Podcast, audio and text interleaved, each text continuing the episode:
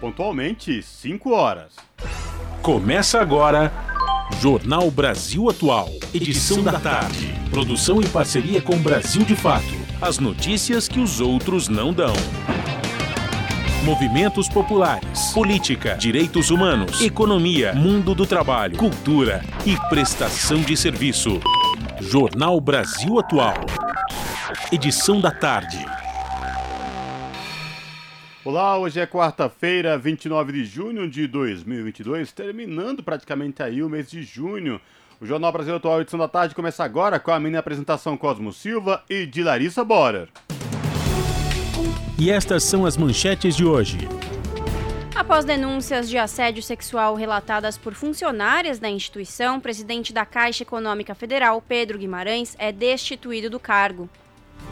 Jair Bolsonaro escolheu Daniela Marques, braço direito do ministro da Economia Paulo Guedes, para presidir a Caixa Econômica Federal no lugar de Guimarães. Tribunal de Contas da União aprovou nesta quarta-feira, com ressalvas, as contas de 2021 do governo Jair Bolsonaro. Este é o terceiro ano seguido em que o TCU aprova com ressalvas as contas do governo Bolsonaro. Mapa da Nova Pobreza, divulgado nesta quarta-feira pela Fundação Getúlio Vargas, aponta que quase um terço dos brasileiros tem menos de meio salário mínimo para passar o mês. Sem reajuste pelo governo Bolsonaro, contribuição da União ao SAMU está defasada em 60%. Para 2022, o orçamento total é de 1,22 bilhão, um aumento de 1,5% em relação ao ano anterior.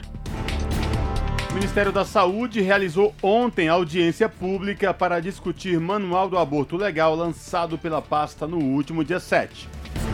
Polícias Federal e Civil, além do Exército Brasileiro, realizaram nesta quarta-feira uma reconstituição dos assassinatos do indigenista Bruno Pereira e do jornalista inglês Don Phillips em Atalaia do Norte, no Amazonas. São 5 horas e 2 minutos pelo horário de Brasília. Participe do Jornal Brasil Atual, edição da tarde, por meio dos nossos canais. Pelo Facebook, facebook.com barra Rádio Brasil Atual. Você participa também pelo Instagram, arroba Rádio Brasil Atual. Pelo Twitter, arroba RA Brasil Atual. Ou pelo nosso WhatsApp, o número é 11 96893 7672. Você está ouvindo? Jornal Brasil Atual, edição da tarde. Uma parceria com Brasil de Fato. Na Rádio Brasil Atual. Tempo e temperatura.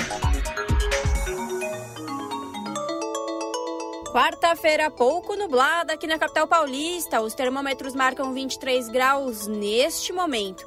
Não tem previsão de chuva para hoje. O ventinho está gelado e a partir de agora até a madrugada fica mais frio. A temperatura cai e fica na casa dos 14 graus. Na região do ABC Paulista, a tarde desta quarta-feira também é de tempo pouco nublado. Neste momento, 22 graus, sem chance de chuva para hoje. Os períodos da noite e madrugada serão de tempo parcialmente nublado e friozinho. A temperatura fica na casa dos 14 graus. Em Mogi das Cruzes, o final da tarde desta quarta-feira está parcialmente nublada, agora 22 graus. Na região de Mogi também não tem previsão de chuva. A partir de agora, a temperatura começa a cair e a madrugada vai ser mais gelada, com temperatura na casa dos 14 graus.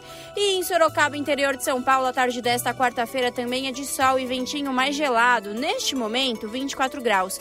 Em Sorocaba também não tem previsão de chuva. Os períodos da noite e da madrugada serão de tempo parcialmente nublado e temperatura na casa dos 13 graus. Logo mais eu volto para falar como fica o tempo nesta quinta-feira. Na Rádio Brasil Atual. Está na hora de dar o serviço. São 5 horas e 4 minutos. Vamos saber a situação do trânsito na cidade de São Paulo nesta quarta-feira. Nesta quarta-feira, que teve greve dos motoristas de ônibus do transporte público aqui na cidade de São Paulo. Aparentemente, o trânsito está tranquilo na cidade. A CT, que é a Companhia de Engenharia de Tráfego aqui da capital, informa que neste exato momento são 18 quilômetros de lentidão em toda a cidade de São Paulo, as regiões que apresentam maiores índices de lentidão, centro e leste, com 4 quilômetros respectivamente. E por conta da greve do transporte público dos ônibus aqui na cidade de São Paulo, o rodízio municipal foi suspenso nesta quarta-feira. Por aqui na região da Avenida Paulista, o trânsito é carregado sentido paraíso, sentido, sentido consolação está tranquilo neste momento. E a situação do metrô, para quem pretende pegar os trens do metrô nesta tarde de quarta-feira, é de tranquilidade, sem nenhuma intercorrência. E esta mesma situação se repete com os trens da CPTM, que é a Companhia Paulista de Trens Metropolitano. Diferente aí da manhã de hoje, que era um caos total, com muitas pessoas se utilizando das linhas do metrô e do trem por conta da greve do transporte público dos ônibus da cidade de São Paulo, pela manhã estava um caos. Agora, tanto a, o metrô como a CPTM informam que as linhas operam em situação de tranquilidade. E atenção, você que ouve a Rádio Brasil Atual e vai descer rumo à Baixada Santista pela rodovia Anchieta. O trânsito do quilômetro 41 ao quilômetro 56 na rodovia Anchieta, para quem desce, está interditado. E para quem sobe pela rodovia Anchieta, lá no começo, em Cubatão, o trânsito tá muito complicado, viu? E esta mesma situação também se repete, segundo a Ecovias, que é a concessionária que administra o sistema Anchieta Imigrantes, na rodovia dos imigrantes, sobe, o trânsito está intenso do quilômetro 56 ao quilômetro, aliás, do quilômetro 30 ao 56, trânsito intenso pela rodovia dos imigrantes para quem sobe. Quem desce para a Baixada Santista pela Imigrantes, o trânsito é tranquilo. Portanto, se você vai descer para a Baixada Santista agora ou subir lá da Baixada Santista para cá, para a capital ou para o ABC, muita paciência porque o trânsito está complicado, tanto pela Anchieta como pela rodovia dos imigrantes.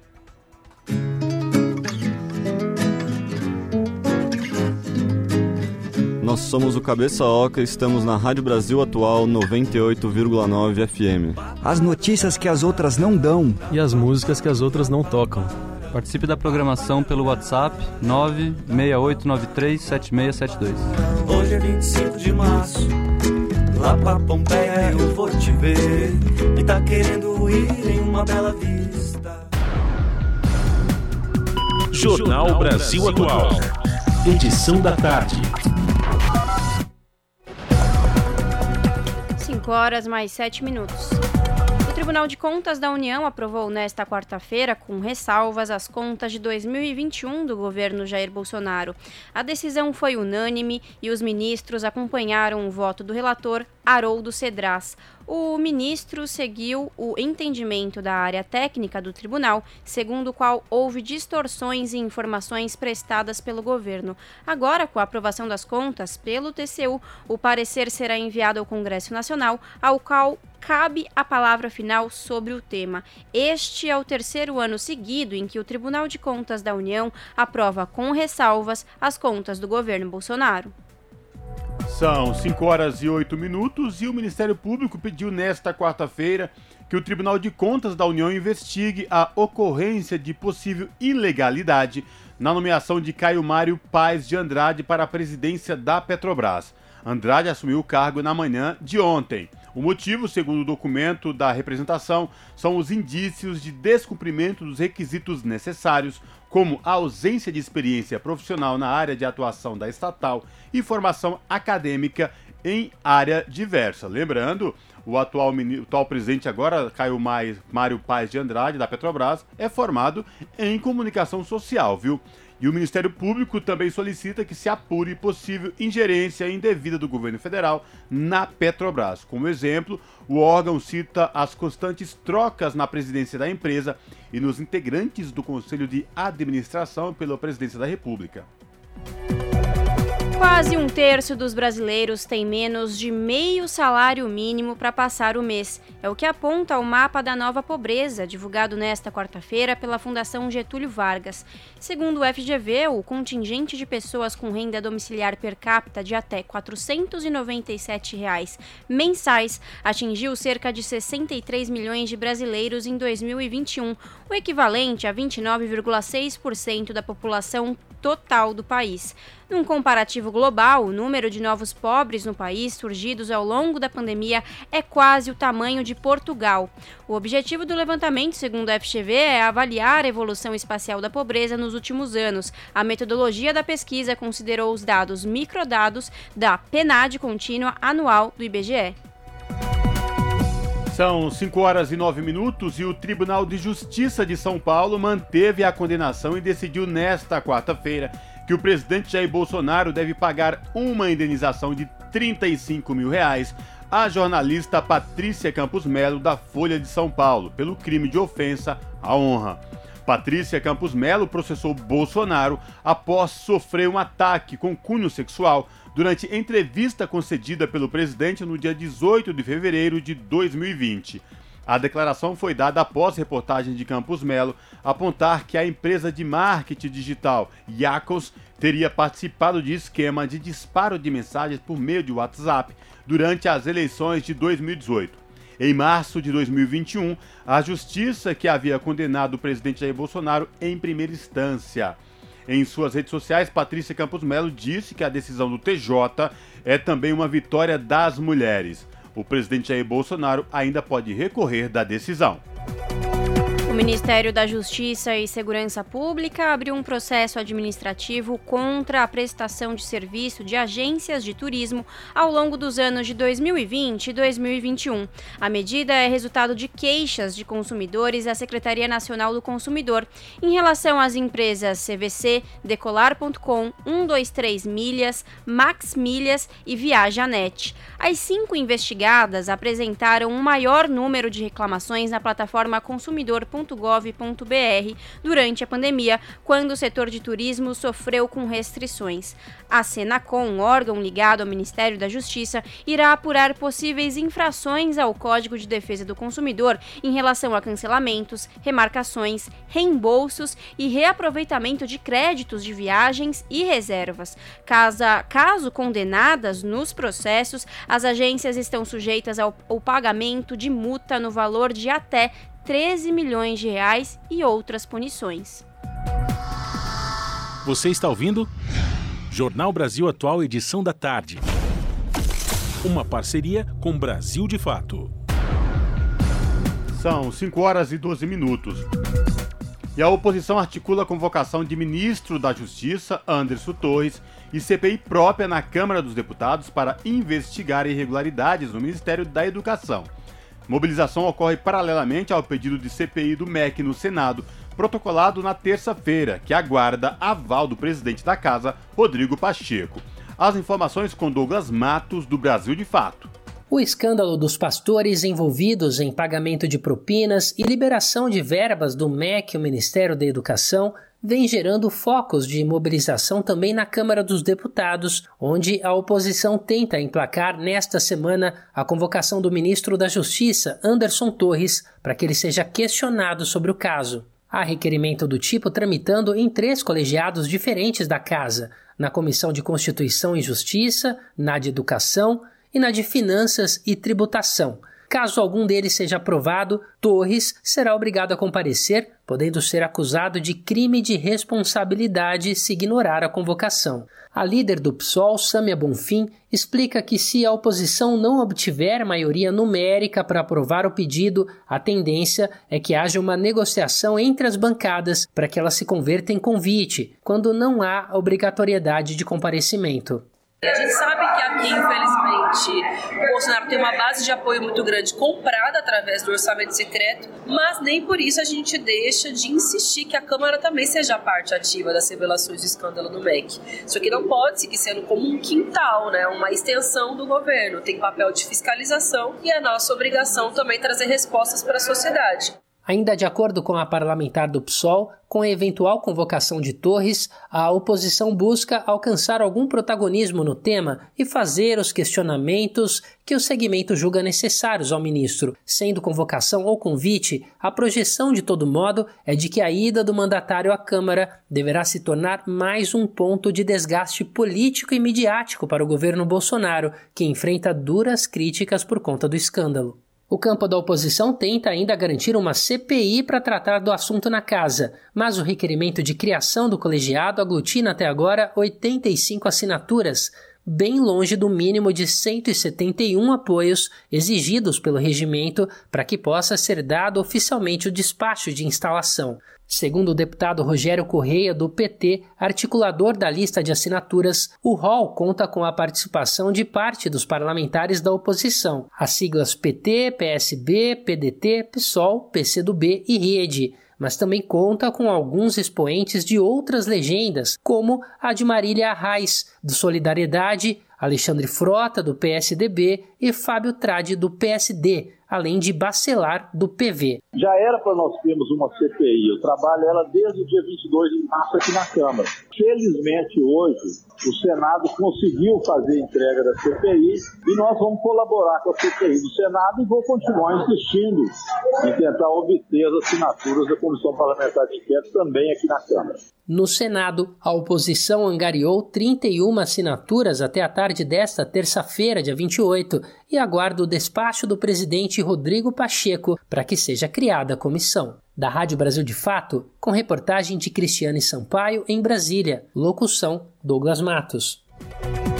E senadores governistas querem instalação de CPIs com pedidos de criação já apresentados. A oposição já apresentou mais de 30 assinaturas para a instalação da CPI do MEC. A reportagem é de Marcela Cunha. Senadores da base do governo defendem o critério de ordem cronológica para a instalação de comissões parlamentares de inquérito. O pedido foi feito logo após ser atingido o número necessário de assinaturas para a criação da CPI do MEC, que vai investigar indícios de corrupção e tráfico de influência no Ministério da Educação. O líder do governo, senador Carlos Portinho, do PL do Rio de Janeiro, enviou um ofício ao presidente do Senado, Rodrigo Pacheco, solicitando a leitura do requerimento apresentado em abril da CPI de obras públicas inacabadas, de creches, escolas e universidades bancadas pelo MEC. Já Plínio Valério, do PSDB do Amazonas, saiu em defesa da CPI das ONGs, que aguarda instalação desde 2019. O parlamentar reforçou que o requerimento já foi lido em plenário, o que daria prioridade na instalação foi atropelado uma vez pela CPI da Covid. O Supremo se meteu indevidamente, mandando instalar e foi instalado agora. Corre o mesmo risco. Não tenho nada contra a CPI do MEC, embora esteja sendo investigado pela Polícia Federal, Ministério Público Federal, TCU. E a das ONGs, não. Ninguém fiscaliza a ONG. Eu fui eleito pelo Amazonas é, é, me comprometendo a fazer essa CPI.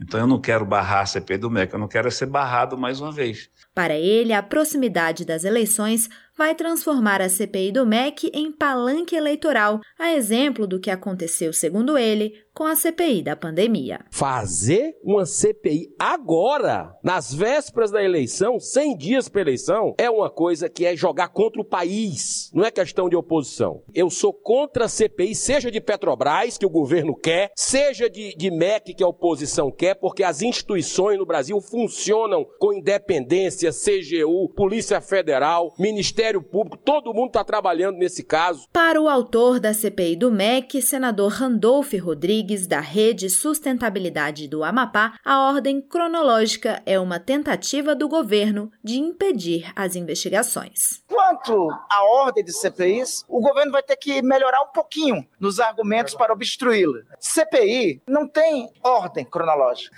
CPI é direito constitucional da minoria. Conseguiu assinaturas, se instala. Eles têm uma CPI na frente, tem duas, tem dez, bota em vinte. A gente faz todas. Não tem problema. O duelo com CPI fakes, nós não cairíamos nessa armadilha. Nós queremos é que uma CPI de verdade funcione, é essa. Também aguardam instalação outras CPIs já lidas em plenário, a do desmatamento ilegal na Amazônia e a das queimadas e desmatamento na Amazônia Legal. Da Rádio Senado, Marcela Cunha.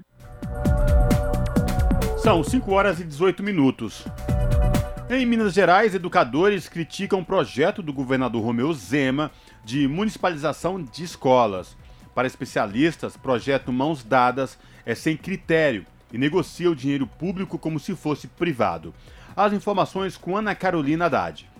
Pouco mais de um ano após Mãos Dadas ser lançado pelo governo de Minas Gerais, educadores e especialistas já denunciam os impactos negativos causados nos municípios que aderiram ao projeto. Com a iniciativa, a gestão de Romeu Zema, do Partido Novo, entrega aos municípios a responsabilidade da gestão do ensino fundamental.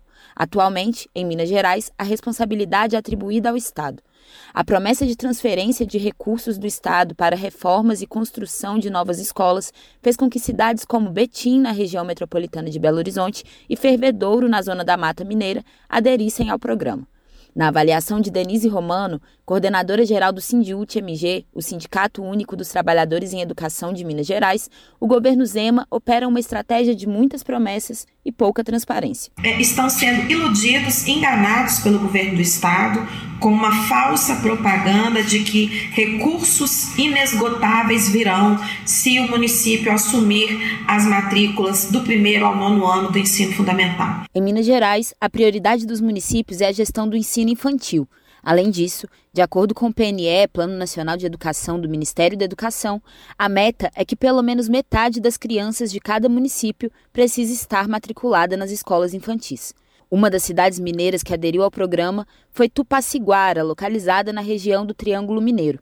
Dados do DIEESE, o Departamento Intersindical de Estatística e Estudos Socioeconômicos demonstram que, no ano de 2020, apenas 32,16% das crianças de 0 a 3 anos do município estavam matriculadas no ensino infantil. Especialistas avaliam que a adesão ao projeto pode dificultar ainda mais que os municípios consigam cumprir com as metas do PNE. Para Denise Romano, o projeto visa somente tirar a responsabilidade do governo estadual. É um projeto que quer desresponsabilizar o Estado é, da oferta do ensino fundamental do primeiro ao nono ano e transferir aos municípios mais uma responsabilidade. A ampla maioria dos municípios mineiros é, não zerou ainda a demanda de atendimento de 0 a 3 anos, que é a prioridade do município, que é a obrigação do município. Outra crítica ao projeto é que a quantidade de recursos enviados aos municípios não é proporcional à quantidade de alunos que devem sair da rede estadual e serem absorvidos pela municipal.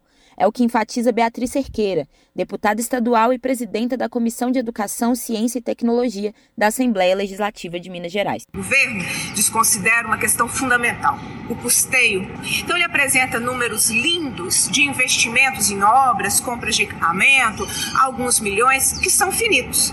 E depois quem vai arcar com o custeio, a manutenção dessas matrículas é o município. Mas de tudo que eu acompanho, eu não tenho dúvidas de que o grande prejudicado será o município. A grande prejudicada é a comunidade escolar e os profissionais de educação. E o grande beneficiado com tudo isso é o próprio governo do estado, que repassa uma responsabilidade que constitucionalmente também é dele. Muitos docentes também estão descontentes com o projeto. Isso porque para ele ser executado, o governo estadual cede servidores públicos da educação aos municípios por dois anos. Porém, passado esse período, sem a existência das escolas estaduais onde trabalhavam anteriormente, resta aos profissionais a incerteza, como aponta Pedro Peixe, do Fórum Estadual Permanente de Educação de Minas Gerais. Isso é um grande retrocesso. Por que é um grande retrocesso? É um grande retrocesso uma vez que o que vai ser feito com os servidores estaduais de educação? Eles vão ser penalizados? Eles vão ser aproveitados em outra rede? O que vai ser feito deles? Estamos falando de uma gama de centenas de milhares de pessoas que estão tendo seu destino jogado ao Deus dará por conta da irresponsabilidade do governo Zema. Procurado pela reportagem, o governo de Minas Gerais afirmou que o processo está sendo realizado de forma transparente e que a adesão ao projeto é facultativa, cabendo aos municípios avaliarem as condições administrativas, pedagógicas e financeiras de absorver estudantes vindos da rede estadual. De Belo Horizonte, para a Rádio Brasil de Fato, Ana Carolina Vasconcelos. 5 horas mais 23 minutos. A Organização Mundial da Saúde aponta que 5% da população é superdotada e a maioria é invisível. Segundo o censo escolar de 2020, pouco mais de 24 mil estudantes, cerca de 1% do total, são identificados como pessoas com altas habilidades ou com superdotação. As informações com a repórter Eliane Gonçalves. Eric Schmid é um jovem de poucas palavras e aficionado por jogos. Eu ficava tipo quase o dia inteiro jogando. Mas por trás de tanta timidez, o adolescente de 15 anos esconde muitas habilidades. Ágil nas ciências exatas, facilidade de concentração, exímio jogador de xadrez e imbatível, claro, nos games eletrônicos. Eric é um menino com QI o coeficiente de inteligência acima da média, e também trata isso como um jogo. O teste de QI que eu fiz foi aos sete anos, daí, tipo, me ensinaram as regras, tipo, como que o jogo funcionava. Mas, tipo, eu comecei a estudar o jogo mesmo só aos 12, no finalzinho de 2018. Segundo a OMS, a Organização Mundial de Saúde, cerca de 5% da população mundial tem altas habilidades ou, no popular, são superdotadas. No Brasil, a proporção corresponde a cerca de 2 milhões e 300 mil crianças. Mas a maior parte dessas pessoas são invisíveis. Segundo o censo escolar de 2020, pouco mais de 24 mil estudantes, cerca de 1% do total, são identificados como pessoas com altas habilidades ou com superdotação. O número leva em consideração apenas as pessoas com habilidades acadêmicas, não inclui outras habilidades como a artística, a esportiva ou a de liderança. A psicóloga e presidente do Conselho Brasileiro para Superdotação, Denise Arantes Breiro, explica que a falta de políticas públicas para identificar essas pessoas gera problemas para quem é do grupo. Essas pessoas, quando elas não são identificadas e atendidas em suas necessidades específicas na infância na adolescência, e também na vida adulta, elas acabam tendo uma predisposição maior para desenvolver transtornos de ansiedade, transtornos depressivos.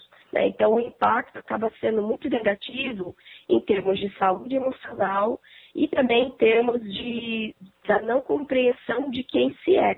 Muitas vezes, crianças superdotadas acabam sendo diagnosticadas erroneamente com transtornos como autismo ou TDAH, o transtorno do déficit de atenção.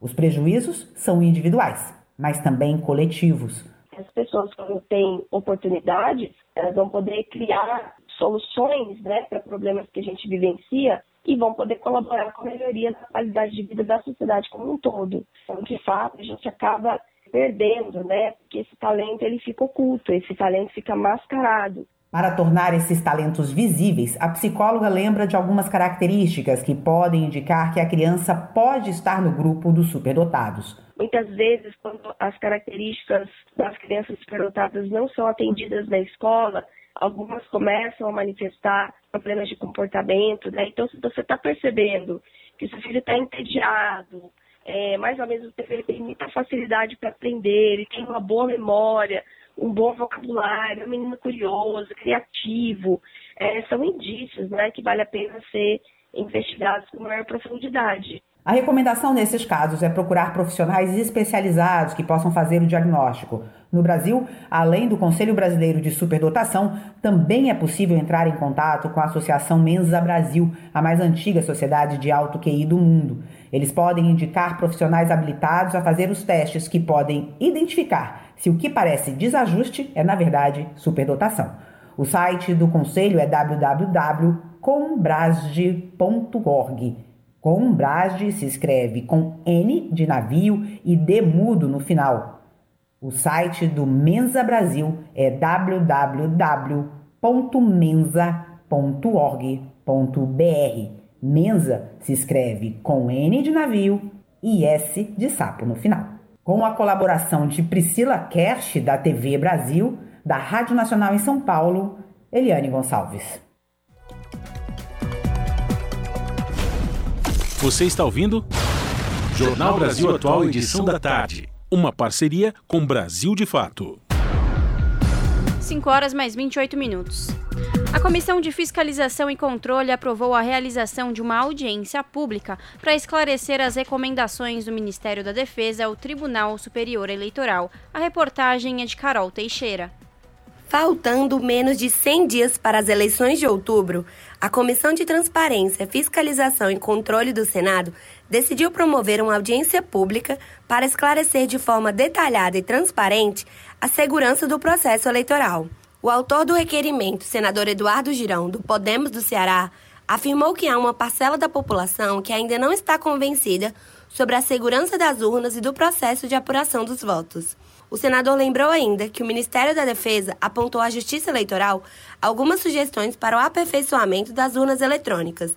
Por isso, entre os convidados para a discussão, Eduardo Girão quer ouvir o ministro da Defesa, general Paulo Sérgio Nogueira, o presidente do Tribunal Superior Eleitoral, ministro Alexandre de Moraes, o deputado Felipe Barros, o diretor-geral da Polícia Federal, Márcio Nunes de Oliveira, e um representante da organização Transparência Internacional que a gente possa, como Senado Federal, de alguma forma ouvir os lados que estão dentro dessa questão com relação às eleições. Então é muito importante sobre a questão da transparência nas eleições que a gente possa ouvir, é, até para acalmar um pouco a sociedade, procurar levar dados que possam de uma certa forma tranquilizá-la. A data da audiência pública ainda será marcada pela Comissão de Transparência, Fiscalização e Controle sob a supervisão de Maurício Desante, da Rádio Senado, Carol Teixeira. São 5 horas e 30 minutos. Hoje, quarta-feira, é dia da coluna São Paulo em Foco com Luiz Cláudio Marcolino. Luiz Cláudio Marcolino, que é vice-presidente da Central Única dos Trabalhadores aqui de São Paulo, a CUT São Paulo, e economista. Olá, Luiz Cláudio Marcolino, prazer falar contigo, seja muito bem-vindo, tudo bem? Boa tarde, Cosme. Boa tarde, Larissa. Boa tarde aos ouvintes da Rede Brasil Atual. Marcolini, qual é o destaque de hoje da sua coluna São Paulo em Foca aqui para os nossos ouvintes da Rádio Brasil Atual? Primeiro, viu, Cosme, eu queria agradecer a você, né, a, Larissa a, e todos o, programa. Como né, hoje é o, é o, último programa que a gente vai estar né, conversando com vocês agora, que a partir da semana que vem, né, de acordo com a legislação eleitoral, a gente não pode mais fazer os comentários né, nos programas de rádio, de, de televisão. Né, hoje nós queremos conversar um pouco sobre a importância né, das eleições para os trabalhadores, para as trabalhadoras, a importância do legislativo. Nós vimos nesse último período algumas reformas importantes que tirou o direito dos trabalhadores, né, como a reforma a reforma trabalhista, né, que hoje, né, quando tem uma nova rodada de negociação né, dos bancários, dos químicos, dos metalúrgicos, do pessoal do comércio, quando começa uma rodada de negociação, né, além de começar do zero, tudo aquilo que conquistou, né, o direito não está mais garantido, ainda os empresários também agora apresentam a sua pauta de reivindicação. Né, se aprovou a terceirização de forma indiscriminada, né, aprovou né, o trabalho intermitente hoje, o pessoal que trabalha à noite, os enfermeiros, o pessoal da vigilância, o pessoal da tecnologia de informação, que tem um trabalho noturno, hoje quem trabalha à noite, ou no final de semana, ou no feriado, né, passou a ser dia normal de trabalho. E quem tirou esses direitos, né, e Larissa, dos trabalhadores e das trabalhadoras foram os deputados federais que foram eleitos em 2017, que aprovou a reforma da Previdência da Trabalhista em novembro de 2017. É, hoje também as mulheres só vão poder se aposentar com 62 anos de idade, com 40 anos de contribuição. Né, os homens vão poder se aposentar agora só com 65 anos de idade, com 40 anos de contribuição para o INSS. Né? Quem, quem né, tem direito à pensão por morte, agora reduziu o valor né, para 60%. Né? Inclusive também você não pode mais acumular né, uma aposentadoria e uma pensão, que ó, até a, a, a, a, votação da reforma da Previdência em 2019, o que você tinha? Né, quando morre alguém da família, você tinha direito a acumular a pensão do marido ou da esposa junto com a aposentadoria, porque na verdade os dois contribuíram durante toda a vida. Só que o Guedes Bolsonaro apresentou um projeto de lei, quem tirou esse direito dos trabalhadores e das trabalhadoras foram os deputados federais e senadores eleitos em 2018. Então, nós queremos conversar né, com os trabalhadores a importância né, do legislativo né, na vida das pessoas. Isso vale em relação à reforma tributária, vale em relação à reforma administrativa, vale em relação ao auxílio emergencial, né, o preço do gás, o preço do arroz, né, o preço da gasolina, que hoje está caro, tudo isso passa né, pelos deputados federais e senadores que foram eleitos em 2018 e tem mexido muito com a vida dos trabalhadores e das trabalhadoras. Esse ano nós vamos ter eleição, é o momento que o trabalhador e a trabalhadora pode rever né, aqueles deputados que tiraram seus direitos em 2018. Exatamente, Marcolino, boa tarde. Quem está falando é a Larissa. E, e, assim, os reflexos de quem a gente coloca no poder tá aí, né? Em 2019 a gente teve tragédia de Brumadinho, incêndio no CT do Flamengo, 2020 com a gripezinha, com a gripezinha, né? segundo Bolsonaro, mais de 60 mil vidas perdidas. Se a gente for para 2021, um aumento da população em situação de rua. Ou seja, a gente tem que pensar muito bem em quem a gente coloca no poder mais de, só me permita, Larissa, mais de 600 mil vidas perdidas. 600 mil. Exato. E tudo isso, Larissa e Cosma, está vinculado né, à, à, mudança né, do, do poder. Né? Teve ali o golpe na presidenta Dilma em 2016, né, depois entra o Temer, já começa as privatizações, Bolsonaro conclui e potencializa né, o desmonte das empresas públicas, né, criou uma insegurança na população, aumentou o número de, de, desemprego.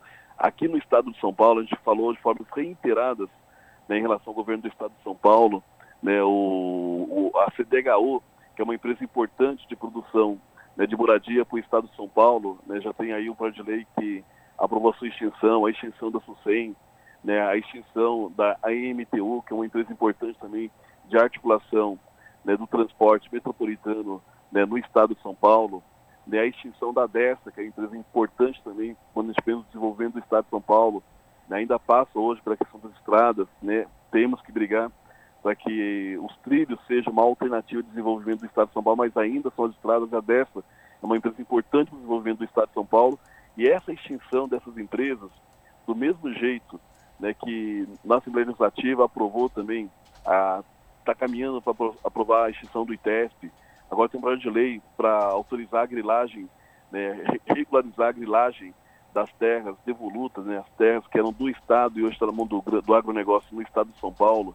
Os 12 a 17% que o servidor público né, estadual aposentado está pagando agora, tirando um dia da sua aposentadoria né, para o seu fundo de, de previdência o, o desmonte que o, o, Dória fez né, no governo no estado de São Paulo, tudo passou também pela Assembleia Legislativa, pelos deputados estaduais que foram eleitos também em 2018. Então, tanto o executivo como o legislativo, ele pode piorar a vida do trabalhador e a vida da trabalhadora.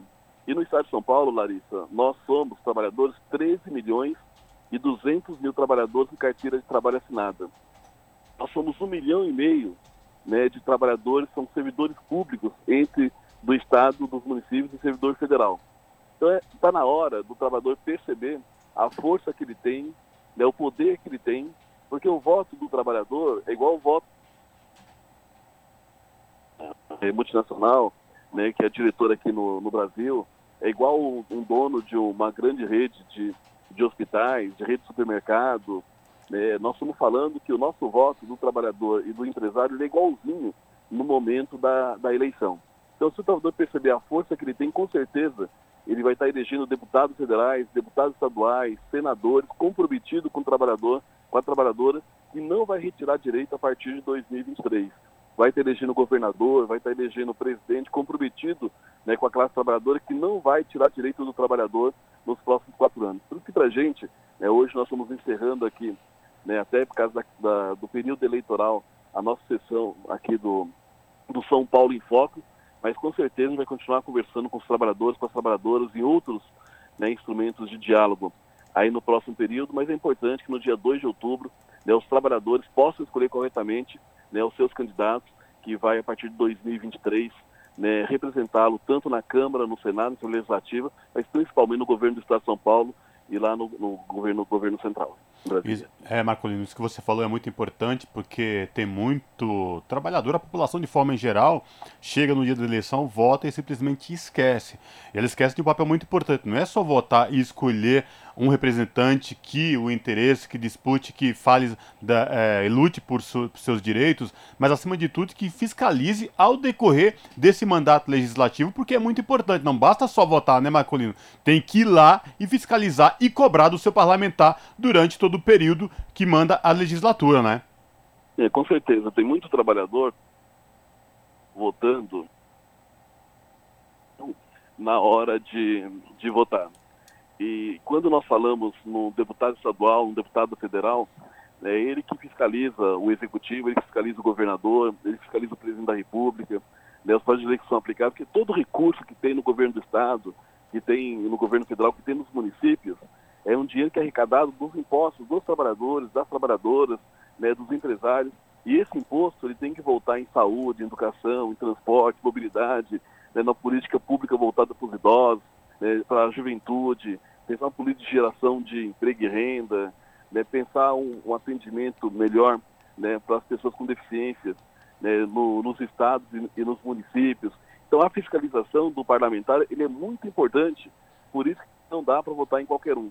E depois, depois de eleito também é importante acompanhar né, se aquele deputado a qual você votou se ele está seguindo a sua cartilha. Nós temos visto muitas vezes um trabalhador rural vota no, no representante do agronegócio, né? um bancário vota no banqueiro, né? um trabalhador metalúrgico vota no representante da indústria, né? um trabalhador da educação, da saúde, né? vota né? num dono de é, rede de hospital ou donos de redes de, né, de, da, da rede de educação. Você percebe? Então, muitas vezes o trabalhador acaba votando no patrão no momento da votação. E o que nós queremos é que o trabalhador tenha consciência da importância do voto dele e que ele possa ser, de fato, representante né, que efetivamente, quando tiver, tanto numa Assembleia, numa Câmara dos, dos Deputados ou no Senado Federal, efetivamente vai representar a classe trabalhadora no espaço legislativo e também do executivo, né? porque o executivo também, você viu, mudou, né? teve o golpe da presidenta Dilma, a vida da população, a vida do trabalhador vem piorando de 2016 até 2022. Marcolino, é, nosso tempo já está esgotando, mas eu vou aproveitar essa tua participação aqui nessa última participação aqui no Jornal da Rádio Brasil Atual edição da tarde com a coluna São Paulo em Foco, porque hoje o noticiário não tem outro assunto que é a questão do presidente da Caixa Econômica Federal, aí acusações gravíssimas de assédio sexual. Você foi presidente dos sindicatos bancários São Paulo, Osasco e região. Eu queria te ouvir sobre essa questão também, Marcolino. Então, a gente já tem acompanhado aí o presidente da Caixa, né, já tem um bom tempo. Desde que ele assumiu a presidência da Caixa, né, ele já vem fazendo um processo de perseguição né, sobre o seu o superintendente da Caixa, né, sobre né, os gerentes, nós já pegamos episódios né, dele obrigando o pessoal a fazer flexões né, num dos encontros que teve com os executivos da, da Caixa. E agora, essas denúncias de assédio sexual, ele vem complementando né, denúncias que nós já tínhamos sobre ele em relação ao assédio, assédio moral. Mas mais do que isso, né, ele acabou né, sendo um presidente da Caixa Econômica Federal que foi operando o desmonte né, da Caixa Econômica Federal, ele claramente ele tinha uma perspectiva, inclusive, né, de ser candidato. Né, ele acabou rodando e acompanhando o, né, o Bolsonaro em diversas viagens né, no Brasil afora ao longo né, desses últimos anos. Então ele não é uma pessoa que está preparado efetivamente para ser né, o gestor de uma empresa tão importante como é a Caixa Federal. Né, agora tem as denúncias, é importante que sejam feitas as apurações, mas principalmente o presidente tinha que demiti-lo nesse momento. Porque é, é, é, como ele fala, é uma ação reiterada não é a primeira denúncia, já foram feitas várias outras denúncias contra ele e não dá para ter um presidente de uma empresa tão importante como a Caixa Econômica Federal que não respeite seus trabalhadores e que não, respeite os clientes e não respeita a sociedade como ele tem agido nos últimos dias. Últimos... Então tem que ser demitido, tem que ser exonerado, tem que ser afastado, tem que ser trocado do presidente da Caixa Econômica Federal. Essa é a posição que a maioria dos sindicatos tem se colocado. Né? Tem que fazer a apuração? Tem, mas né, as denúncias né, não só ao assédio sexual, mas principalmente sobre o assédio moral que ele vem fazendo sobre os seus servidores né, do Banco do, da Caixa Federal. E a gente tem conversado muito, Cosme e Larissa, né, com executivos de alta patente dentro da Caixa Federal e eles não aguentam mais a pressão que o presidente tem feito sobre eles. Perfeito. A gente conversou ao longo desses meses aqui com o Luiz Cláudio Marcolino, vice-presidente da Central Única dos Trabalhadores, agora licenciado, também foi presidente do Sindicato dos Bancários São Paulo, aqui, Osasco e região, que vai, vai licenciar agora, não vai poder mais participar com a gente com a coluna São Paulo em Foco, porque se licencia aí, vai trabalhar agora, é pré-candidato aí a uma vaga no Legislativo Estadual. A gente deseja toda sorte para você. Esperamos falar contigo mais na frente. Marcolino, desejando sorte, viu? Abraço, obrigado. Obrigado, eu que agradeço. Estamos à disposição aí. Vamos construir mais uma vez os espaços do Legislativo para os trabalhadores para os trabalhadores no estado de São Paulo. Abraço. Falamos Obrigado. aqui com o Luiz Cláudio Marcolino no jornal Brasil Atual. As notícias que os outros não dão. Jornal Brasil Atual. Edição da tarde. Uma parceria com Brasil de Fato. São 5 horas mais 43 minutos. E a ONU pede investigação vigorosa sobre morte de imigrantes no Texas. Organização Internacional para Migrantes, a OIM, a Agência da ONU para Refugiados, a Acnur, lembrou que esta não é a primeira tragédia e não será a última. Na terça-feira, o secretário-geral emitiu nota expressando profunda tristeza após corpos terem sido encontrados em caminhão abandonado na cidade de San Antônio, no Texas. Da ONU News, em Nova York, Mônica Grayley. As Nações Unidas pediram a abertura de um inquérito vigoroso sobre a morte de pelo menos 50 migrantes encontrados no caminhão abandonado na cidade de San Antônio, no estado americano do Texas. Em comunicado conjunto, a Organização Internacional para Migrações, OIM, e a Agência da ONU para Refugiados, o Acnur, expressaram condolências às famílias das vítimas. Os corpos foram encontrados a 250 quilômetros da fronteira com o México. Em nota separada, o secretário-geral da ONU, Antônio Guterres, afirmou que estava profundamente triste com a morte dos migrantes e pediu às autoridades do México e dos Estados Unidos que investiguem o caso. Segundo agências de notícias, os migrantes eram do México, da Guatemala e de Honduras. A OIM e o Acnur disseram que os responsáveis têm de ser punidos pelo crime. A mídia local informou que dentre os sobreviventes estão crianças que foram hospitalizadas com sinais de exaustão e hipertermia. Ambas as agências lembraram que essa não foi a primeira tragédia e não vai ser a última, à medida que os contrabandistas de seres humanos continuam a alvejar migrantes e outras pessoas vulneráveis em busca de uma vida melhor. Da ONU News, em Nova York, Mônica Grayley. São 5 horas e 45 minutos. Nos primeiros dias da cúpula do G7, lideranças políticas do bloco reafirmam apoio à Ucrânia e articulam mais sanções para enfraquecer fontes da receita da Rússia. As informações com Arturo Hartmann. O primeiro dia da cúpula do G7, realizada nos Alpes da Alemanha, no último domingo, resultou na publicação de um documento de seis páginas de apoio à Ucrânia. Também foi divulgado um plano de infraestrutura do bloco, que procura fazer frente a uma ação similar da China, a iniciativa do Cinturão e Rota. O presidente da Ucrânia, Volodymyr Zelensky, participou por videoconferência do evento. Ele afirmou não ser hora de negociar com os russos. Os líderes de Estados Unidos, União Europeia, Reino Unido, Alemanha, França, Itália, Canadá e Japão reforçaram o apoio ao que consideram a defesa corajosa da Ucrânia. Na declaração foi apresentado um cálculo de que 29 bilhões e meio de dólares já foram entregues ou prometidos para Kiev. No tópico das sanções, o documento conjunto do G7 defende que os países mais ricos do bloco continuarão a prestar assistência para ajudar a mitigar os efeitos à economia global. O texto se refere ao apoio financeiro, em especial a países de renda média e baixa. Isso porque as sanções contra a energia russa e as interrupções do fluxo do comércio de alimentos são um dos fatores que impulsionam a crise inflacionária global. Essa inflação é observada em diferentes partes do mundo sobre itens essenciais como trigo e petróleo. Em abril, o secretário de Defesa dos Estados Unidos, Lloyd Austin, disse que o objetivo é ver uma Rússia enfraquecida, para que não se repitam casos como a invasão na Ucrânia. Desde o início da guerra, mais de 6 bilhões de dólares para a área de segurança já foram enviadas por Washington ao governo de Zelensky. Do lado russo, o assessor presidencial de Vladimir Putin, Yuri Ushakov, afirmou nesta segunda-feira que é muito cedo para comentar os resultados do G7. Ele disse, por outro lado, que poderia falar sobre os resultados da cúpula dos BRICS, realizada na última semana, de acordo com informações da agência de notícias TASS. De São Paulo, da Rádio Brasil de Fato, Arturo Hartmann. 5 horas mais 47 minutos. E em reunião tensa com o Reino Unido, a Argentina reivindica a soberania das Malvinas na cúpula do G7. O presidente argentino, Alberto Fernandes, classifica a ilha dominada pelos britânicos como enclave colonial. De Buenos Aires, as informações com Fernanda Paixão.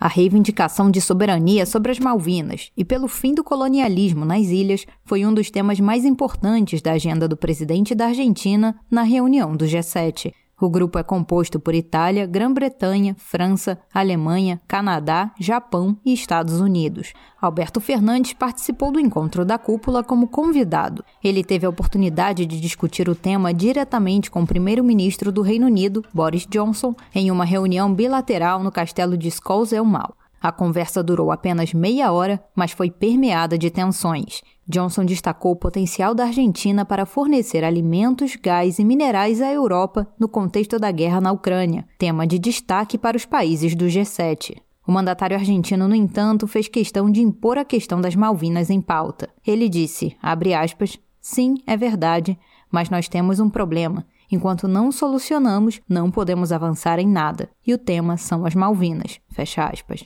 Neste ano, a Guerra das Malvinas, que culminou na vitória do Reino Unido, completa 40 anos.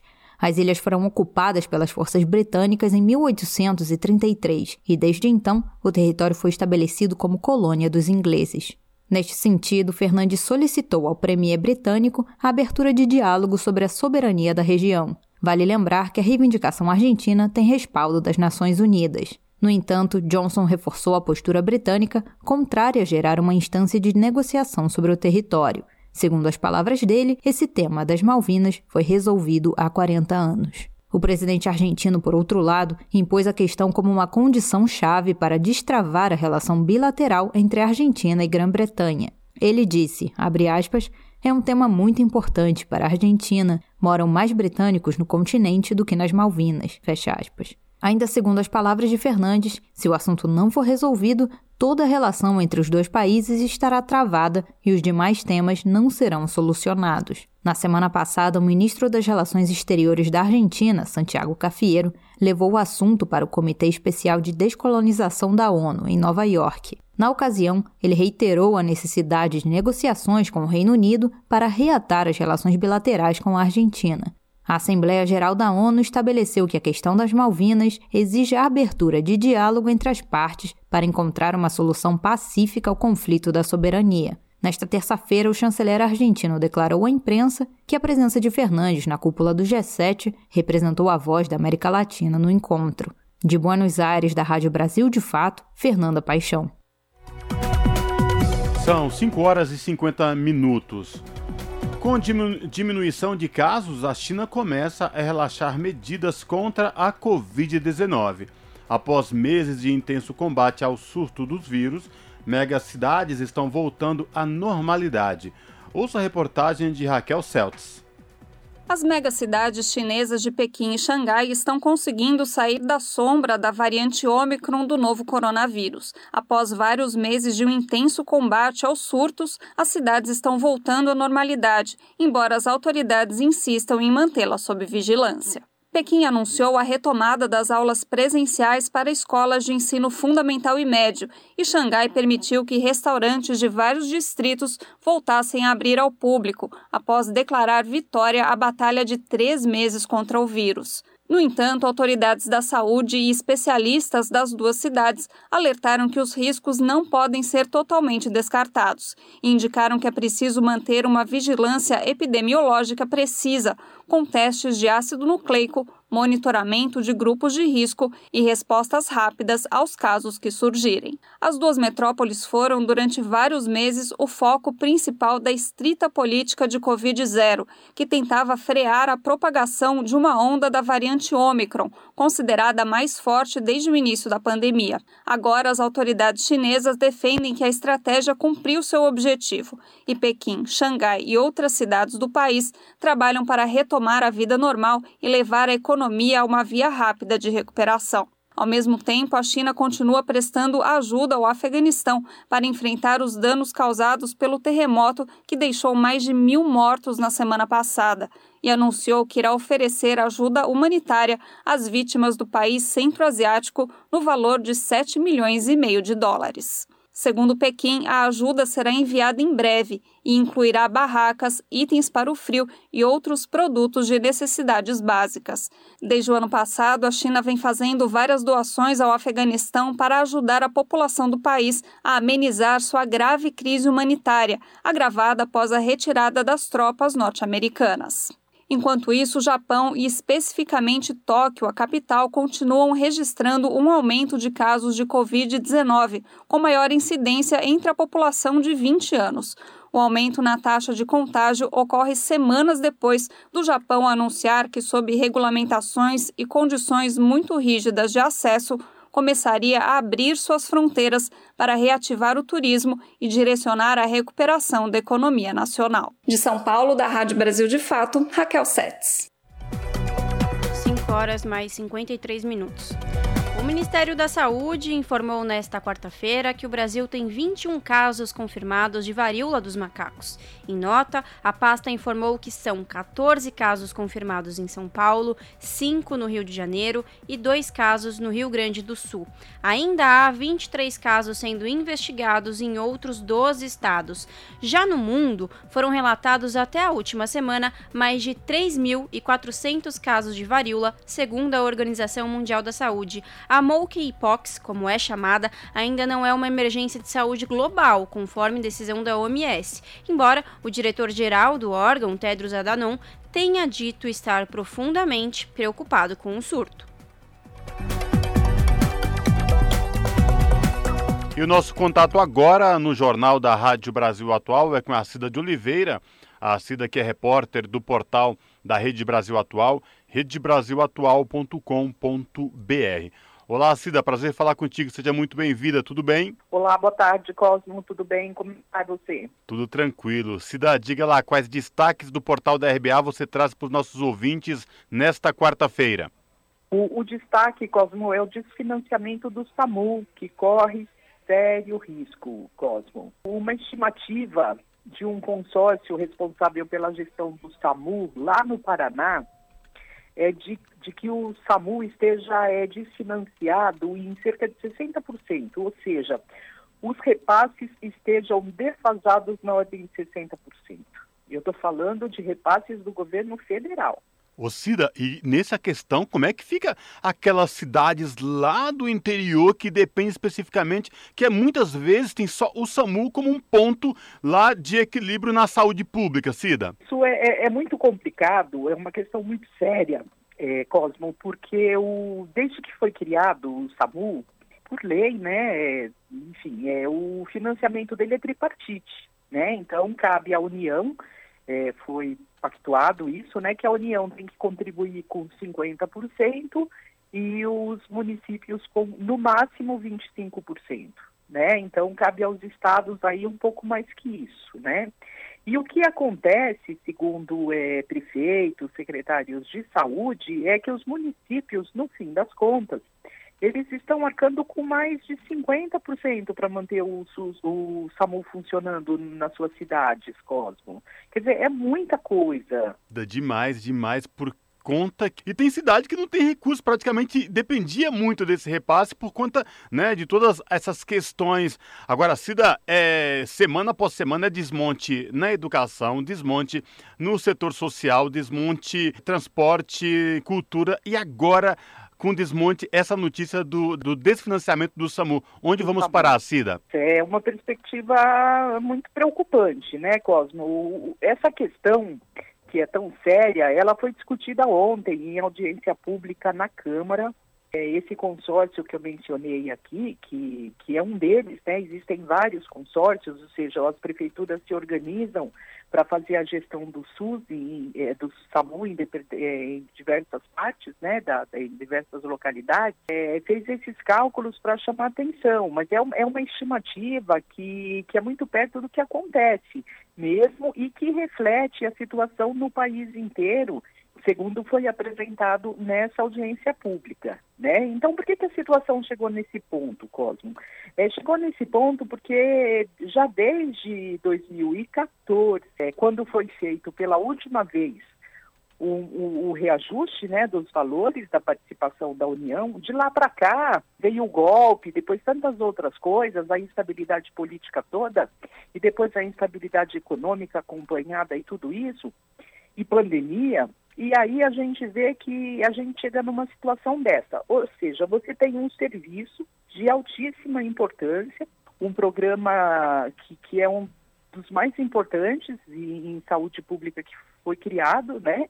Que está, assim, sob ameaça por falta de recurso, né? Então, o, o, atual governo ele teve cinco anos para fazer o, o reajuste, não fez, e os municípios estão desesperados. Então, a cobrança é muito grande para que haja uma portaria do Ministério da Saúde para que se refaça um reajuste né, dessa ordem, é, o que também é, colocaria só as contas aí, digamos, em ordem, né? Mas precisaria de, no mínimo, que fosse feita é, é que fosse feito um reajuste nesse percentual para poder trazer um respiro para o SAMU.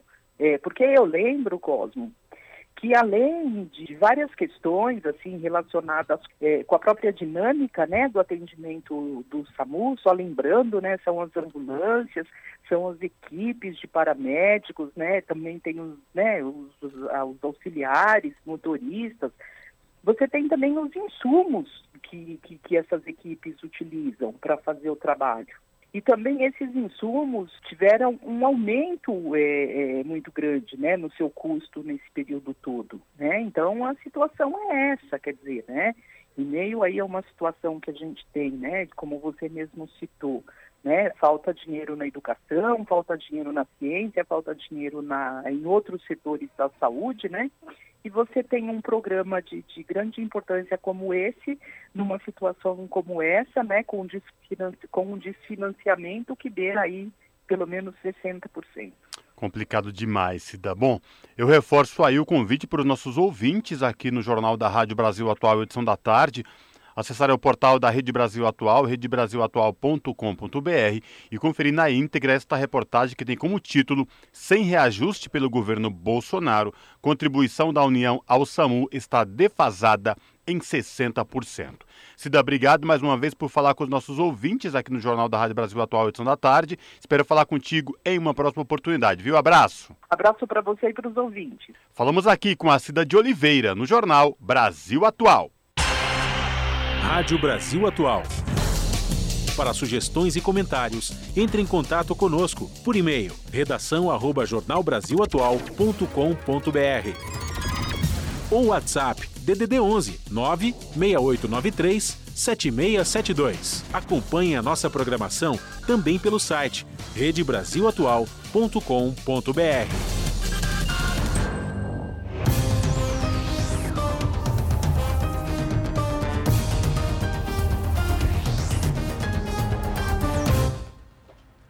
E agora vamos saber quais são os destaques do seu jornal que começa logo mais às 19 horas na TVT, canal digital 44.1, com ela, apresentadora Ana Flávia Quitério.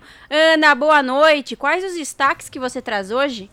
Olá, Lares e Cosmo, uma excelente noite a vocês e a todos os ouvintes da Rádio Brasil Atual. E vamos aos destaques da edição desta quarta aqui no seu jornal. A reforma trabalhista do governo Temer só tem complicado a vida dos trabalhadores com a retirada de direitos. E lá vem mais. Mais ataques. Muitas categorias estão em campanha salarial nesse momento, mas a reforma não garante que os direitos dos acordos coletivos sejam mantidos até que um novo seja assinado. Foi derrubada a chamada ultratividade. Vocês vão entender mais sobre esse ataque na reportagem do João Miyagi. Outro assunto: o Ministério da Saúde quer manter a cartilha que contém informações falsas das leis brasileiras sobre o aborto. Durante uma audiência pública restrita a grupos governistas em Brasília, o governo defendeu o indefensável. Esse tipo de mentira publicada na cartilha, para vocês terem uma ideia, promove situações como as que vimos na última semana. Né? Tentaram forçar uma menina de 11 anos, grávida, vítima de um estupro, a ter o bebê fruto do crime cometido contra ela. E na verdade vimos também não só esse caso, tantos outros, né, que a mídia acaba não sabendo, não divulgando, casos que ficam acobertados, não é mesmo? E para encerrar, com o fim da arguição do descumprimento de preceito fundamental 828, que suspendeu ações de remoção e despejo em todo o país, a partir desta sexta-feira, mais de 100 mil famílias, vou repetir, 100 mil famílias no estado de São Paulo podem ficar sem ter onde morar. A estimativa da campanha nacional Despejo Zero. Essas e outras reportagens completas vocês conferem daqui a pouquinho, pontualmente às sete da noite no seu jornal. Bom programa, Lares e Cosmo. Beijão grande para todo mundo. Eu aguardo vocês. Até lá. Jornal Brasil Atual, edição da tarde. Uma parceria com Brasil de Fato. 6 horas mais 3 minutos. E o presidente Jair Bolsonaro escolheu Daniela Marques, braço direito do ministro da Economia Paulo Guedes, para presidir a Caixa Econômica Federal no lugar de Pedro Guimarães. Guimarães é alvo de acusações de assédio sexual relatadas por funcionárias da instituição. O caso foi revelado na terça-feira pelo portal Metrópolis, que relata também a existência de uma investigação no Ministério Público Federal. Interlocutores no Palácio do Planalto dizem que a, que a manutenção de Pedro Guimarães à frente da Caixa Econômica Federal se tornou insustentável em meio às denúncias envolvendo o executivo. Daniela Marques, por sua vez, vinha liderando a Agenda Brasil para Elas, focada no público feminino e é também uma forma de tentar impulsionar a imagem de Bolsonaro perante esse público. E quem vai falar mais com a gente sobre isso é o repórter do BDF, Paulo Motorim, direto de Brasília. Paulo, boa noite, bem-vindo. Prazer em falar contigo. Boa noite, Larissa. Sempre um prazer participar. Estamos aí à disposição para falar desse assunto. Paulo, a primeira coisa que eu quero perguntar é como que reagiu o governo Bolsonaro às reportagens sobre o caso?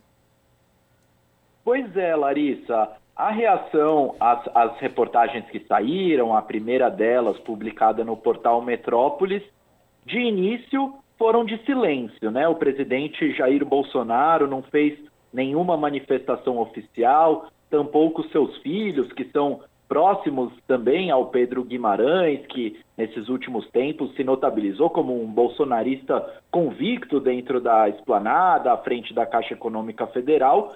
E, para além disso, entre ontem e hoje, quando as denúncias já vinham saindo à tona, é, o Pedro Guimarães manteve uma agenda oficial no cargo. Agora, no fim da tarde dessa quarta-feira, começaram a surgir as primeiras notícias da confirmação oficial é, da demissão, mas ainda sem uma, um posicionamento oficial do, do, banco, tampouco do presidente. Então, dá para a gente dizer que, por enquanto, até que é, haja uma manifestação oficial sobre a demissão, há um silêncio absoluto aí no governo Bolsonaro sobre esse caso inadmissível, né, de assédio sexual é, cometido pelo presidente da, da, Caixa, de acordo com diversos relatos.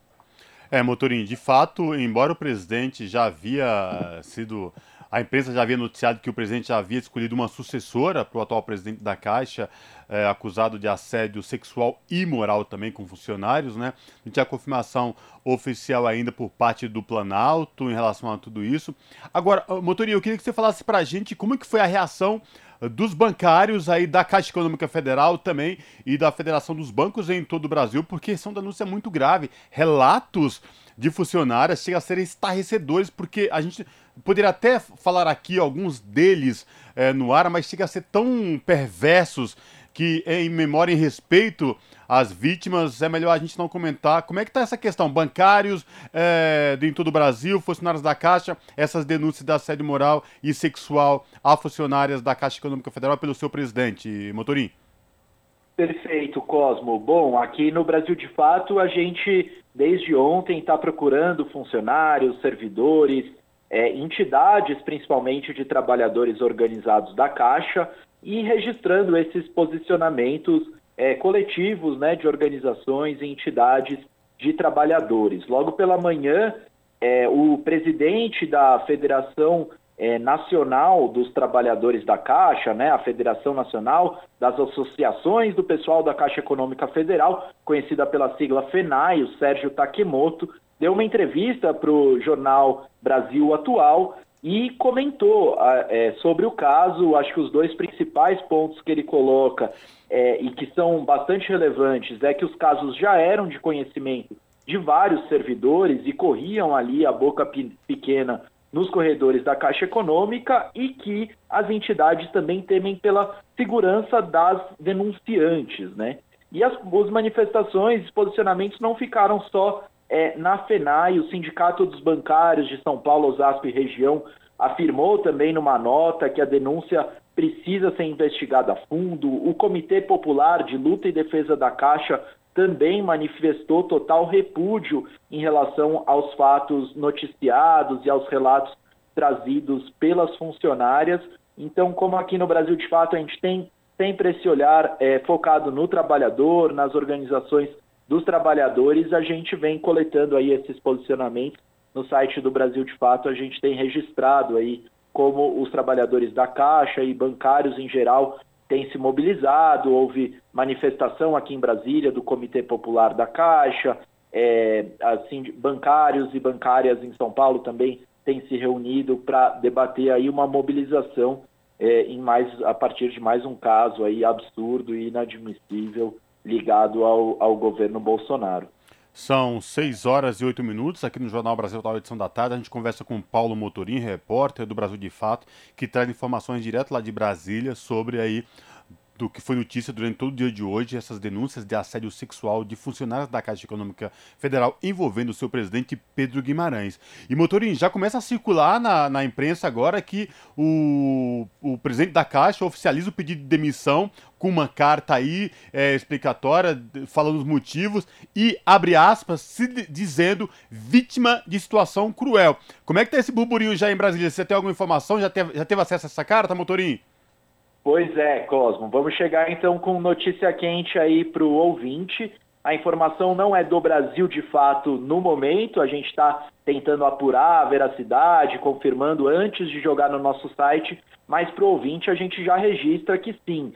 É, o jornal O Globo e a revista Veja, alguns outros veículos é, com colunistas e repórteres aqui em Brasília estão divulgando uma carta de demissão atribuída ao presidente da Caixa Econômica, Pedro Guimarães, em que ele diz que as acusações noticiadas não são verdadeiras, mesmo diante de inúmeros relatos, e que não refletem a sua postura profissional, tampouco pessoal.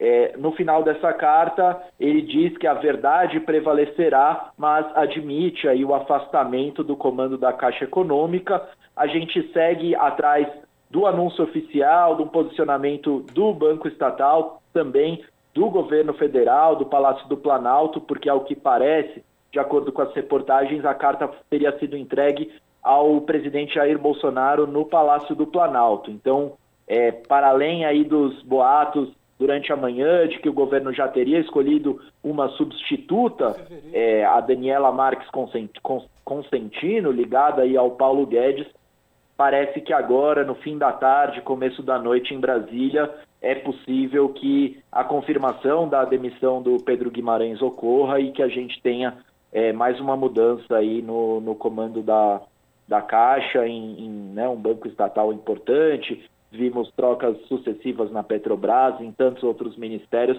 mais um sinal aí que a gente vem reportando de uma crise é, consolidada no governo Bolsonaro, diante dos resultados em pesquisas eleitorais que vem ao que parece, desesperando o presidente e os seus aliados mais próximos. Aliás, né, Motorim, é, denúncias que já nas últimas duas semanas, né, envolvendo aí não só esse caso que explodiu ontem e hoje de assédio sexual funcionários da Caixa Econômica Federal pelo presidente Pedro Guimarães, presidente da, da, do Banco Estatal, também é a questão de denúncia de corrupção no Ministério da Educação, né?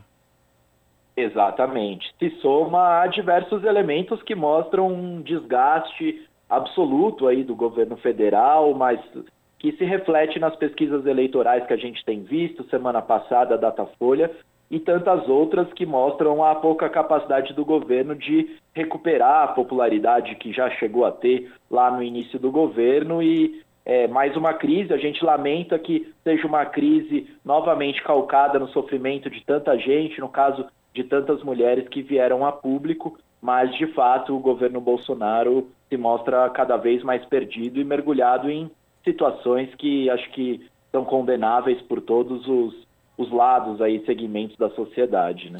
Perfeito. A gente agradece aqui ao Paulo Motorim, repórter do Brasil de Fato, lá em Brasília, trazendo aí os últimos desdobramentos aí dessa denúncia de assédio sexual é, envolvendo Pedro Guimarães, presidente da Caixa Econômica Federal, com funcionárias.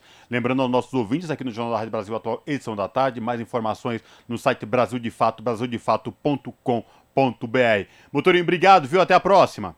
Obrigado, Cosmo. Um abraço e bom jornal para vocês. Falamos aqui com o Paulo Motorinho, no Jornal Brasil Atual.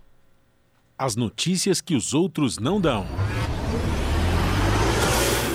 Jornal Brasil Atual. Edição da tarde. Uma parceria com Brasil de Fato. 6 horas mais 13 minutos. Confinados em pequenos territórios no Mato Grosso do Sul, indígenas Guarani Kaiowá enfrentam o poder público político policial dos ruralistas e pagam com a própria vida ao tentarem retomar suas terras. De Lábria, no Amazonas, as informações com Murilo Pajola. Em fevereiro de 2022, o presidente Jair Bolsonaro, do PL, deu uma de suas várias declarações com o argumento de que existiria muita terra para poucos indígenas no Brasil. Apesar de a tese ser rebatida à exaustão por especialistas, para ele, a proporção de terras para os povos originários seria abusiva. É um tanto quanto abusivo. Sem levar em conta, levando-se em conta, em especial também, vemos o estado de Mato Grosso. Para você escoar a produção de determinadas áreas, estradas têm que fazer zigue-zague, caso contrário, porque não pode passar por cima de, de reservas indígenas. É nesse cenário que o agronegócio cercou terras indígenas no Mato Grosso do Sul e em outros estados do país. Um exemplo é a situação da terra indígena Amambai, dos Guarani Kaiowá, no Mato Grosso do Sul. A população originária do local tenta retomar suas terras confinadas em pequenos territórios, enfrentando o poder político e policial dos ruralistas e pagando com a vida. A população foi vítima de um massacre no dia 24 de junho, quando retomavam o território ancestral Guapoí Mirim, eles foram expulsos por uma ação ilegal da Polícia Militar que resultou na morte do indígena Vitor Fernandes, de 42 anos, além de dezenas de feridos. Com o nome de Massacre de Guapoí, o episódio entrou para o violento histórico de conflitos agrários na região. Além disso, o argumento de que existiria muita terra para poucos indígenas é especialmente mentiroso para o povo Guarani Kaiowá, Segundo a Agência Estadual de Defesa Animal e Vegetal do Mato Grosso do Sul, uma família de quatro indígenas precisa de 30 hectares para garantir sua subsistência e conduzir atividades econômicas sustentáveis. Mas na terra indígena Amambai, a média é de 0,8 hectare para cada unidade familiar. O espaço, menor do que um campo de futebol, é insuficiente para a caça, a pesca, o plantio e o extrativismo. A proporção foi calculada pelo Brasil de Fato com base em dados fornecidos por antropólogos e se repete com variações nas principais terras indígenas do estado. O confinamento dos indígenas no Mato Grosso do Sul remonta ao início do século XX, quando o Estado brasileiro estimulou a compra das terras ancestralmente ocupadas por latifundiários com a perspectiva de delimitar e ocupar as fronteiras internacionais no território que até então fazia parte do estado do Mato Grosso. O antropólogo Diógenes Cariaga, professor da UEMS, a Universidade Estadual do Mato Grosso do Sul, explica o contexto desse momento histórico. Era a ideia de que os índios estavam em vias de assimilação e integração da população nacional, portanto, não faria sentido é, é, é, ampliar as porções de terras, porque a compreensão da política indigenista, né, ali deflagrada pelo Estatuto do Índio de 73, era que os índios iam ser incorporados à, à, à, população nacional enquanto trabalhadores. Né? Diógenes Cariaga atua em uma unidade da UEMS em Amambai e atesta que há falta de terras para o povo Guarani Kaiowá. Hoje, nenhuma família Kaiowá e Guarani ocupa a porção territorial correspondente ao que a gente chamaria de terra indígena, né, nos modelos preconizados aí pós-constituição. Então, a gente, né, para fazer um, uma síntese disso tudo, você tem algumas modalidades de ocupação Kaiowá e Guarani. O que se chama de terra indígena aqui são basicamente as reservas que foram criadas lá no início do século XX pelo SPI. Essas áreas, elas não correspondem a um modelo de organização social e territorial Kaiowá-Guarani do qual eles reivindicam que está assegurado né, pela Constituição. O docente ainda destaca que teve uma aluna baleada durante o massacre de Guapoí. Ao Brasil de Fato, integrantes da Atiguaçu, a Assembleia Geral dos Kaiowá e Guarani, denunciaram a falta de terras e as perseguições sofridas nos últimos anos, principalmente após Jair Bolsonaro assumir a presidência da República. Confira os depoimentos na versão online dessa matéria no site brasildefato.com.br. De Lábrea, no Amazonas, da Rádio Brasil de Fato, Murilo Pajola. São 6 horas e 18 minutos. E as polícias federal e civil, além do Exército Brasileiro, realizaram nesta quarta-feira uma reconstituição dos assassinatos do indigenista Bruno Pereira e do jornalista inglês Don Phillips, em Atalaia do Norte, no Amazonas. Os suspeitos, Amarildo da Costa de Oliveira, conhecido como Pelado, e Jefferson da Silva Lima, o Pelado Dadinha, foram levados para as áreas do crime para participar desta nova etapa das investigações. Esta é a segunda reconstituição do caso. A primeira contou apenas com a participação de Amarildo, que acusou Jefferson de ter atirado nas vítimas. Em depoimento, Jefferson acusou Amarildo de efetuar o primeiro disparo. Na reconstituição desta quarta, as versões devem ser confrontadas. Os agentes policiais deverão percorrer todos os pontos-chave do caso. As comunidades São Rafael, São Gabriel e Cachoeira, além das áreas onde Bruno e Dom foram assassinados e o local onde os corpos foram escondidos. Esse é o Jornal Brasil Atual, edição da tarde. Uma parceria com Brasil de Fato. 6 horas mais 19 minutos. O Ministério da Saúde realizou ontem uma audiência pública para discutir o Manual do Aborto Legal lançado pela pasta no último dia 7. Alvo de críticas, o documento afirma que não há aborto legal no Brasil, mesmo que o procedimento seja, seja autorizado em casos específicos.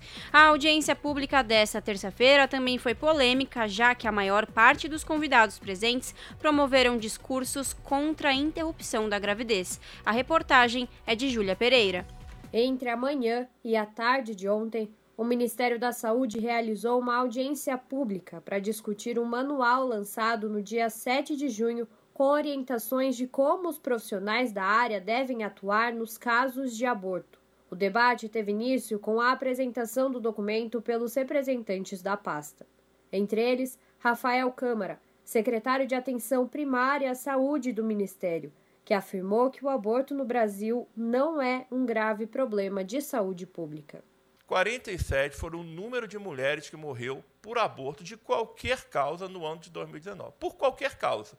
A gente já fez uma conta bem. Porque ah, você pergunta quantos são de legal? É impossível saber, porque aborto ilegal não tem CID, até porque ele é ilegal. Mas fazendo umas contas aí, com muita boa vontade, mas muita boa vontade, a gente colocaria metade disso daí. Aí a pergunta é: metade, 23, 24, isso é um grave problema de saúde pública? E do outro lado seria o quê? Seria você matar centenas de milhares ou até milhões de bebês para evitar isso. Vamos ponderar. Ao meu ver, não, embora não seja isso que a gente está discutindo aqui. O foco aqui é a questão de ser ou não um grave problema de saúde pública. E a mídia adora repetir que é um grave problema de saúde pública. Em seguida, Cada um dos convidados presentes teve 10 minutos para uma fala sobre o tema da audiência. Segundo a pasta, foram 24 pessoas e instituições convidadas. Entre elas, Joana Ribeiro, juíza de Santa Catarina, que impediu que uma criança de 11 anos fizesse o aborto após ter sido vítima de estupro. Apesar de constar na lista de convidados divulgada pelo Ministério da Saúde, a magistrada, que está sendo investigada pela conduta, não compareceu à audiência. Ao lembrar do caso, a deputada federal do PL do Distrito Federal, Bia Kisses, criticou o aborto feito na criança de 11 anos. E eu quero dizer que aquele bebezinho de 11 anos, de, de, desculpa, o bebezinho de sete meses, havia né, encontrado pessoas que já se ofereciam até para receber esse bebê, adotar esse bebê. Uma das principais polêmicas resultantes do documento formulado pelo Ministério da Saúde é a afirmação de que não há aborto legal no Brasil. Em um trecho, o manual afirma que, abre aspas, o que existe é o aborto com excludente de ilicitude, fecha aspas. Ou seja, o mecanismo previsto no Código Penal que permite que uma pessoa pratique uma ação normalmente considerada um crime. A afirmação, no entanto, é equivocada, já que o aborto é legalizado em três condições. Duas delas estão previstas no Código Penal, quando há risco de morte da mulher e em casos de estupro. Já a terceira possibilidade de interrupção da gravidez, quando diagnosticada a anencefalia do feto, foi decidida pelo Supremo Tribunal Federal em 2012. Em todos os casos, não há necessidade de autorização judicial para a interrupção da gravidez. Mesmo assim, O documento da pasta de Marcelo Queiroga diz que o aborto deixa de ser punido quando comprovadas as situações de excludente de licitude após investigação criminal. Também não há prazo gestacional estipulado em lei para que o aborto seja feito. Por outro lado, a cartilha do Ministério da Saúde fala que não há indicação para a interrupção da gravidez após a 22ª semana de gestação. Nálida Coelho Monte, do Conselho Nacional das Defensoras e Defensores Públicos Gerais, afirma que as orientações feitas pelo Manual do Governo Federal podem limitar os cuidados à saúde de mulheres e meninas. Esse documento do Ministério da Saúde, portanto, não cumpre a sua finalidade de melhor orientar os profissionais de saúde.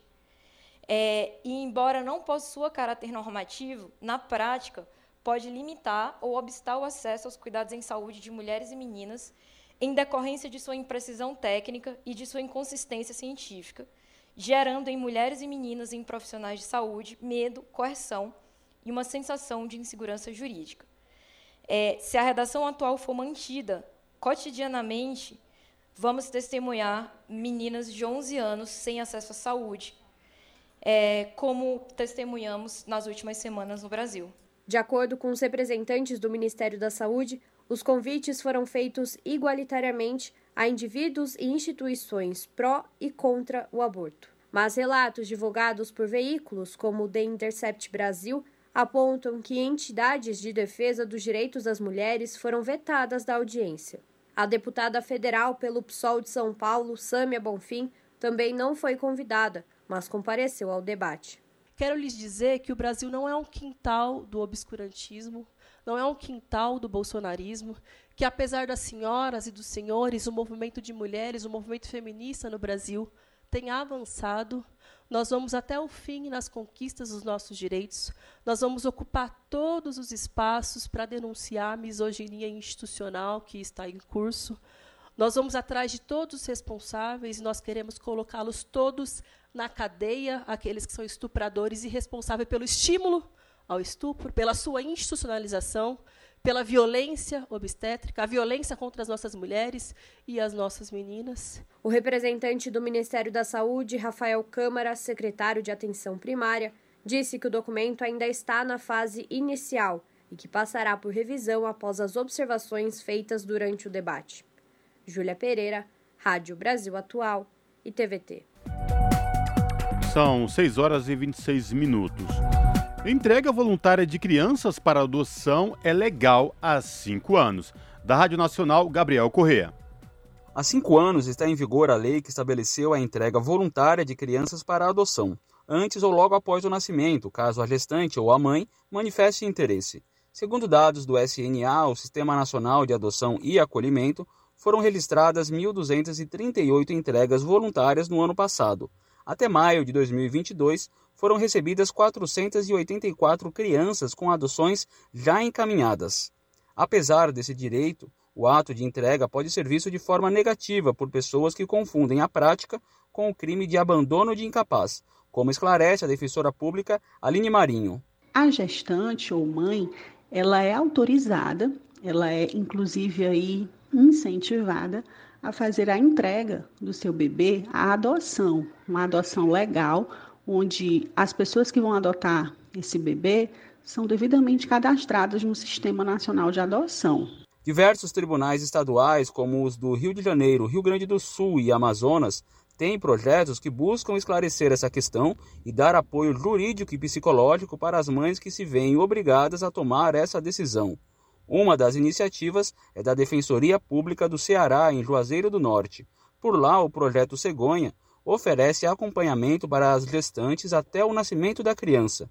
Segundo a defensora pública Aline Marinho, havia muitos registros de entregas de bebês feitas ilegalmente, por desconhecimento da família ou por profissionais que não cumpriam as intermediações obrigatórias que essa entrega voluntária realmente seja por uma questão de decisão dela, que ela não está amadurecida naquele momento para ser mãe. E é importante que se diga que essa entrega é um ato de amor, então, ela deve ser incentivada e nunca recriminada. A defensora explica que o projeto prevê a capacitação das redes de atendimento nos postos de saúde, por exemplo. Equipes buscam entender os motivos que levam a mulher a optar pela entrega e, na maior parte dos casos, as razões são financeiras. Caso seja mantido o interesse após o parto, a decisão é confirmada de maneira sigilosa na vara da infância e da juventude. Em dois anos de projeto, foram realizados vários atendimentos, mas somente um caso resultou na entrega voluntária. Nos demais, houve desistência. Da Rádio Nacional em São Luís, Gabriel Correa. Na Rádio Brasil Atual, tempo e temperatura. A quinta-feira na capital paulista continua com temperatura agradável, sol entre nuvens, tempo firme, sem previsão de chuva, com máxima de 24 graus e mínima de 14 graus. Nas regiões de Santo André, São Bernardo do Campo e São Caetano do Sul, a quinta-feira também será com predomínio de sol, não tem previsão de chuva. Os períodos da manhã e da noite serão mais frios. A máxima na região do ABC Paulista será de 22 graus e a mínima de 12 graus. Em Mogi das Cruzes, a quinta-feira será de sol entre nuvens e sem chance de chuva. A temperatura dá uma caída e o ventinho fica mais gelado, com máxima de 22 graus e mínima de 11 graus. E em Sorocaba, região do interior de São Paulo, a quinta-feira também será de sol entre nuvens, a temperatura será agradável e não tem previsão de chuva. Máxima de 24 graus e mínima de 12 graus. Larissa Borer, Rádio Brasil Atual. Terminou aqui mais uma edição do Jornal Brasil Atual, edição da tarde, que teve a minha apresentação Cosmo Silva e da Larissa Borer, nos trabalhos técnicos Fábio Balbini e na produção Juliana Almeida e Letícia Holanda. A gente volta amanhã a partir das 5 da tarde. Tchau!